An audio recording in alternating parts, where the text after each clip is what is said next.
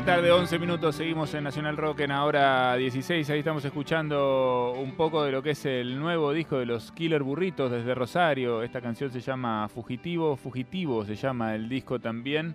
Y Coqui de Bernardi, al frente de, los Killer Burritos desde hace tantos años, está en línea con nosotros para charlar un poco de este lanzamiento. Bienvenido Coqui, ¿cómo estás? Soy Eddie Babenco acá con Flor Alcorta en Nacional Rock. ¿Todo bien? Buenas tardes, amigos. ¿Cómo les va? Sí, súper bien. Qué bueno. Ensayando. Che, eh, mira, voy a descontracturar esta nota eh, en un segundo así nomás. Nunca habíamos hablado con Coqui hace muchos años, yo lo escucho y lo sigo y vengo siguiendo todos sus discos, pero ¿qué disco de la hostia que salió? ¿De dónde salió este disco? Es como, no, no, no, no, desmerece para nada lo anterior, eh, no desmerece para nada lo anterior, pero digo, qué, qué, qué salto al vacío alucinante que se mandaron. Sí, está buenísimo y, está hecho de una manera eh, también muy extraña porque está hecho, eh, viste, en, el peor momento de la pandemia, cuando no se podía salir ni nada y está hecho eh, a distancia, ¿no? Está todo, todo grabado en triangulaciones huitranfereras de, de, archivos que iban dando vuelta hasta que lo terminamos. Y fue producto también de la, de la casualidad y también de un poco de, la, de, de, ver, yo, yo, vi un poco el hastío al, al poco tiempo de eso, de, de, lo que estaba pasando. Digo, yo me voy, a, me, voy a, me, voy a, me voy a cansar de esto, le voy a tener que buscar una vuelta a algo sí. Eh, eh, a, todo esto. Y, y se lo propuse a, a, Franco Mascotti, que es el guitarrista y es el técnico de grabación, y salió muy de casualidad todo porque está hecho en, ¿viste, en una piecita de, en el living de mi casa. Es eh, curioso. de y después está mandado ¿viste, a, todos para que lo vayan tocando. Te decía que es curioso que, digamos, en el contexto que vos estás describiendo y en un momento muy difícil, digamos, y, en donde todo se complicaba más para trabajar, eh, ustedes toman la decisión de hacer un disco eh, grandilocuente, ¿no? Un disco arriesgadísimo.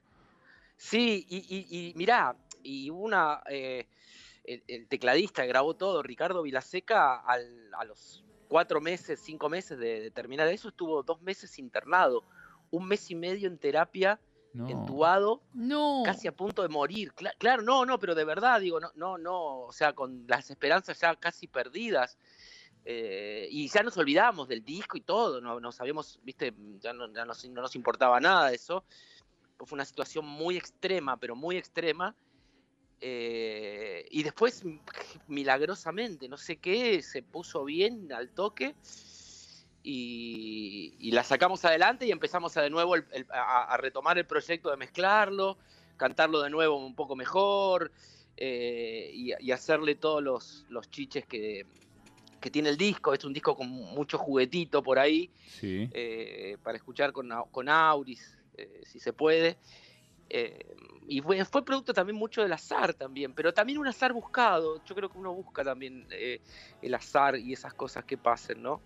dentro de lo que uno puede, ¿no? No, totalmente. Bueno, y además, por supuesto, que es el fruto del recorrido de todos estos años de trabajo, de todo lo que hiciste vos en tu carrera con los Killer Burritos, tocando con otros artistas. Eh, bueno, acá está soy Bicho, bicho, de escenario, ¿viste? No, no soy muy bicho de, de, de, de ponerme en mi casa a, grabar y es hacer esas cosas así. Soy mucho más de ir, grabar y ya, cuando estaban las cosas. Y, a veces los discos tienen un recorrido que los, los, los, venís haciendo en vivo, ¿no?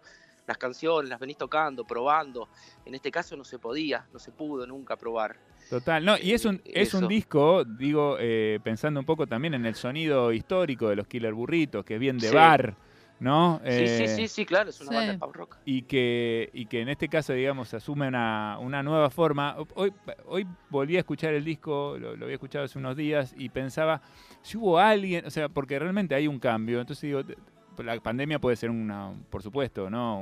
Un, efecto condicionante y, un, y, un, y, un, movimiento, ¿no? Que fue un movimiento en la vida de todos, pero pensaba, me imaginaba, ¿no? Fantaseaba con alguien eh, que, se acerque y te dice, che, mira esto, ¿por qué no probás esto? ¿Por qué no buscas esto? ¿Cómo, cómo fue que aparece como, como esta nueva idea o esta nueva búsqueda?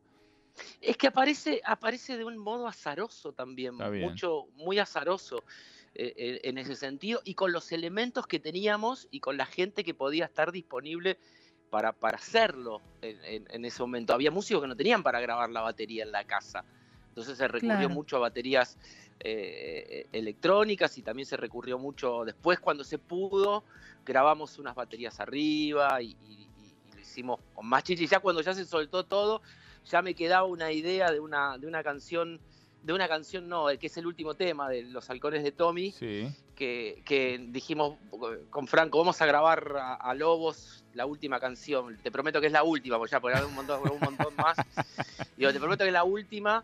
Y, y le fuimos ahí, a, le fuimos, caímos ahí al- a la casa que alquilaba Rodolfo Páez, ahí en, en Lobos, y teníamos una, se llama Los Halcones de Tommy el tema, y ahí donde estaba parando él tiene una casa eh, que le habían prestado, y al lado era una casa que, que- que es de Tommy Lee Jones, Me estás jodiendo. actor. No. claro, En Lobos. Ah, es verdad que él tenía casa en Lobos, sí. Sabía eso. Claro. Está casado con una casa ahí. Argentina, sí. Sí, y tenía Y- unos halcones en, en- en el, en el- en, eh, unos bichos ahí, y nosotros nos hicimos toda la, la- de la imaginación que los había puesto él para custodiarla, siempre, y escribimos una canción ahí para, eh, como para, para dejar sentado el momento ese, y la fuimos a grabar ahí también de una manera muy, muy, muy, muy artesanal. Eh, con Rodolfo cantando, y yo no quería un featuring de, de, de Páez eh, así, es un featuring de- que salga la voz de él y un poco cantado y otro no, como para, para, para, para buscar eh, clics, porque no, no, no, no, no me da hacerlo con él porque es, es de la familia. Sí. Entonces están las dos voces juntas a la vez y no se sabe, es como, es como una voz nueva Está guardado. que aparece ahí.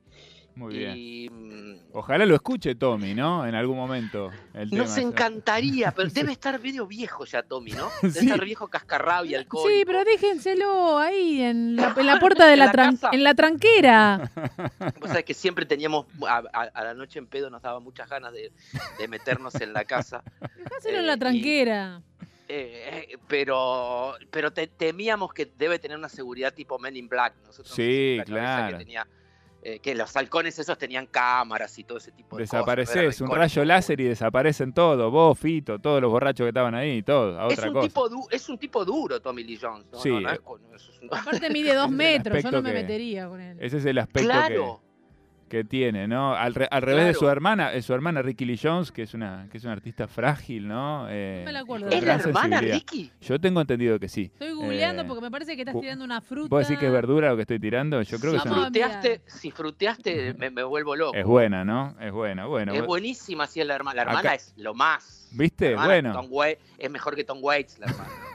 bueno, pero bueno, no sé, por ahí ahora, por ahí mentí, ahora me entró la duda porque me hicieron que dudar. es un bolazo. ¿Es un esto. bolazo de acá a la China? Puede ser. Tenía la idea de que era la de, hermana. de por ahí estoy distinto mintiendo. padre seguro son, porque él tiene un- tiene- no tiene un buen cutis. Y, No, y ella- tiene un buen cutis. Sí, sí, es otra cosa. Y unos morochos, otra rubia, no sé. Bueno, pero ahí están los halcones de Tommy, entonces, cerrando este, este fugitivo. Creo, yo- eh, y lo digo no porque esté Coqui acá, sino porque realmente lo, lo siento, es uno de los discos de este año, producidos en la, en la Argentina. Me alegra mucho poder charlar con vos, Coqui, y, y, bueno, y felicitarte así en persona por el laburo que Muchas hicieron. gracias. Eh, bueno, y vamos a estar compartiendo el disco acá. ¿Tienen plan de Dale. venir a, a- a tocarlo? Están en Rosario ahora, me imagino. sí, pero- estamos ensayándolo porque es muy difícil de tocar. claro. Eh, ahora, pues, ahora hay que tocarlo. Ahora eso. bancatela, claro. Y estamos ensayándolo. Empezamos en Rosario el 28, creo. Después vamos a otro par de lugares y después ya vamos a Buenos Aires. Así que nos vamos a ver ahí, seguro. Bueno, si tienen ganas, están invitadísimos acá a pasar por, por la radio. Te mando un abrazo Por grande y un placer, Coqui. Que tengan un buen fin de día y, y nos vemos. Muchas gracias por la nota. Un abrazo grande. Coqui de Bernardi, de los Killer Burritos, tienen este nuevo disco, es una belleza, se llama Fugitivo. Pueden ir a buscarlo ya mismo, está en todas las plataformas.